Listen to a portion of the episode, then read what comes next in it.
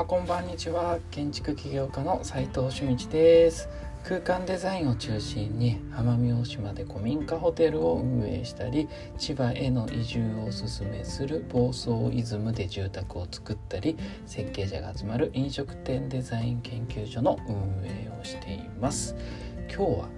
日本が安くなるのはネガティブなことばかりなのかというテーマでお話ししたいと思います。まあ、先日、えー、フィリピンに行ってきたというこう引き続きですね海外ネタフィリピンで学んだネタをまあここ何回かバババッと話して、えー、僕の中でも頭を整理して、えー、次の、えー、アイデアにつなげていたいいきたいなと思っておりますので皆さんも共有して皆さんにも共有して一緒にね、え考えていけたらなと思っております。まあ、今日の結論ではですね今の日本ってとても海外より生活しやすいんですよ。むちゃくちゃ生活しやすいと思いますよ。だけどこれからの先未来はこの状態が続くわけじゃなさそうなので今のうちに対策を打つべきだよね。まあ、すぐね生活を変えるとか、えー、仕事を変えるとか、もう全体のね考え方を変えるっていうのはじゃあ明日からってわけにはいかないので今から意識して、えー、まあ2年後になるのか3年後になるのか5年後になるのか大幅にね、えー、ルールチェンジが起きることが、え予想されますので、え今のうちから対策を徐々に打っておくべきだよねという、え今日のテーマでございます。でね海外と比べて日本が安いってこニュースでさ最近よく言われてるじゃないですか。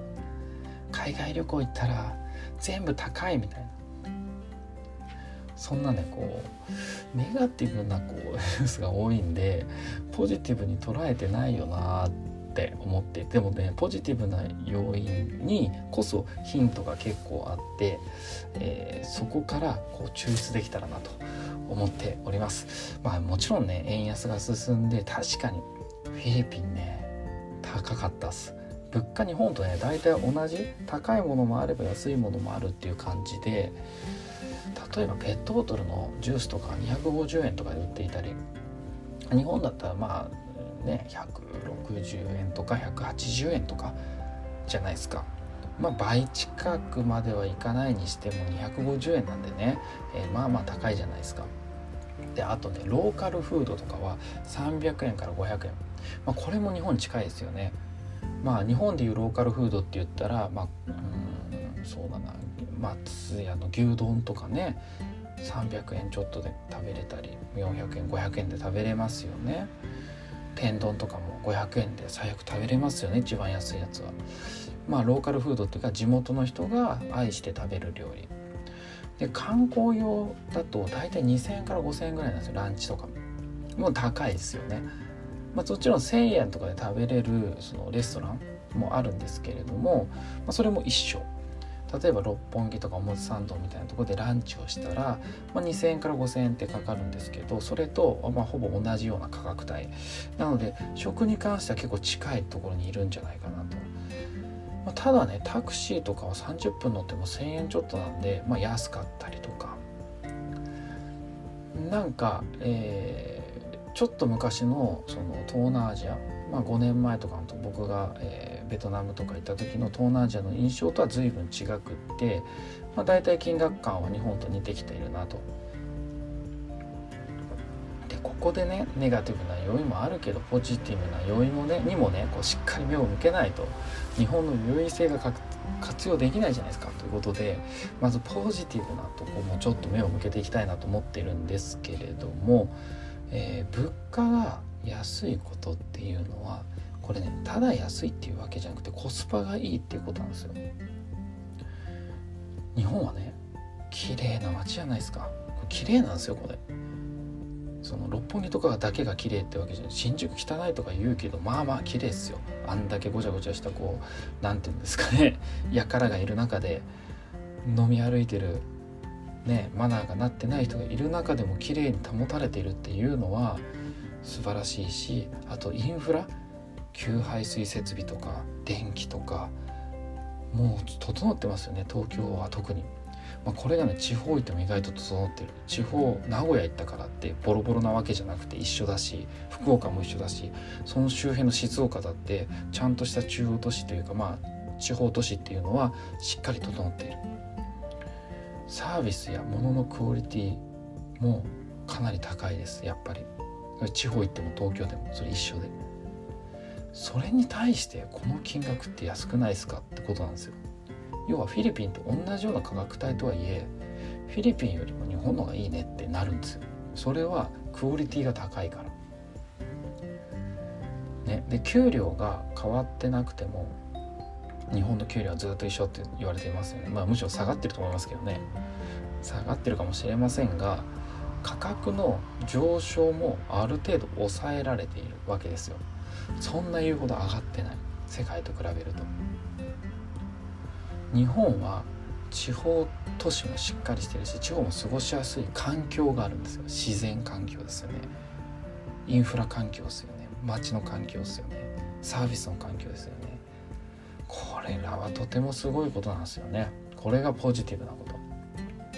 じゃあね同時期にネガティブなことって何っていうと海外に行けなくなる。シンプルに。高いから。海外にもともと行ってない日本人が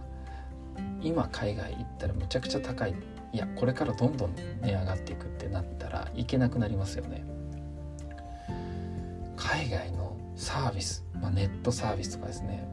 物買えなくなりますよね。iPhone が高くなって携帯が買えなくなるっていう時代も出てきますよね。そのうち中古にしようみたいな。なりますよね。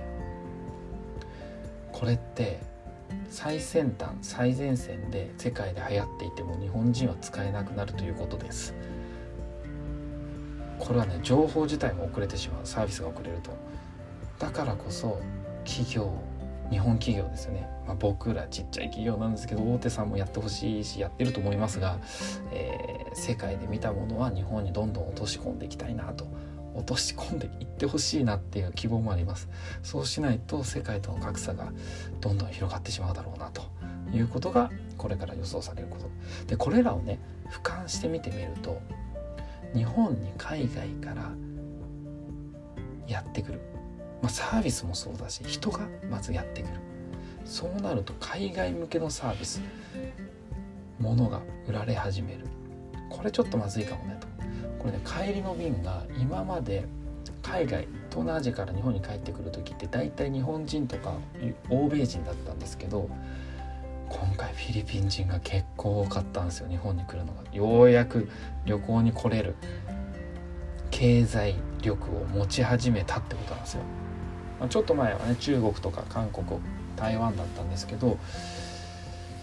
これねフィリピンってなるとフィリピンって1億1,000万人超えてるんですよ。でこれ1億5,000万人ぐらいになるなって思ってて日本なんて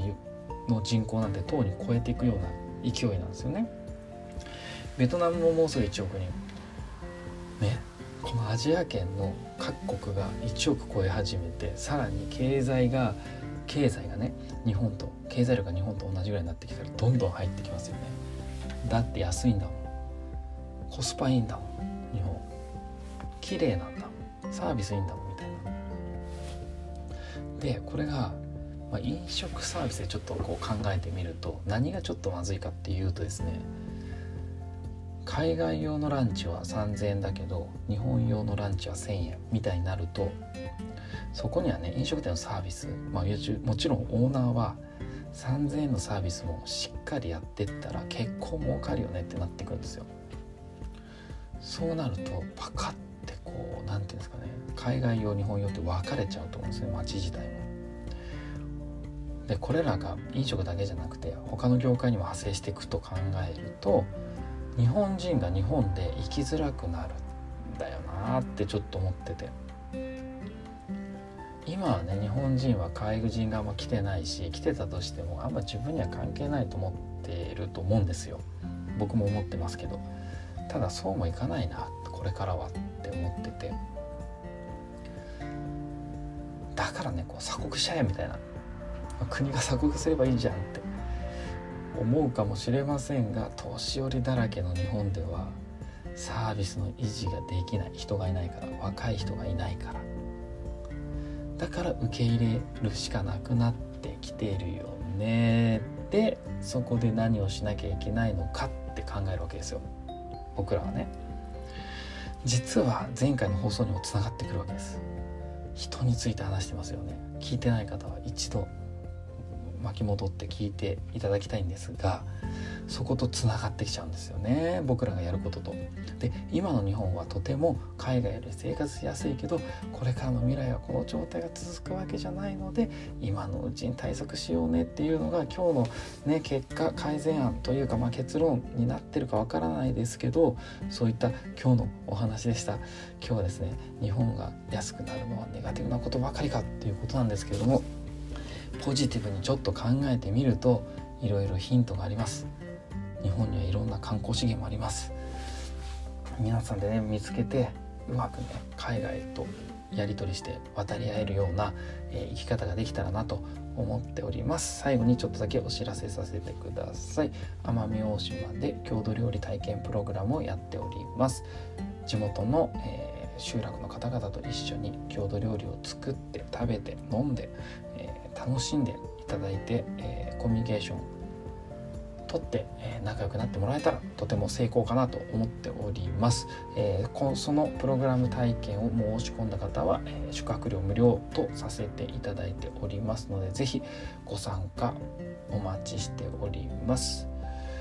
実務で学べるインテリアデザイン大学隠れ家では最前線で働く建築家やインテリアデザイナー、えー、施工者施主、えーグループ LINE でやり取りを見て取れます。見て学ぼうと思っております、えー、まあ基本的な知識はね、えー、うちのウェブサイトとかにも書いておりますのでもし興味がある方はオープンチャットでどこ見たらいいのとか聞いていただければ、えー、オープンチャットの方でご返信いたしますのでぜひぜひご質問ください。それでは今日しかない大切な時間を全力で楽しみましょう。建築起業家の斉藤俊一でした。ではまた。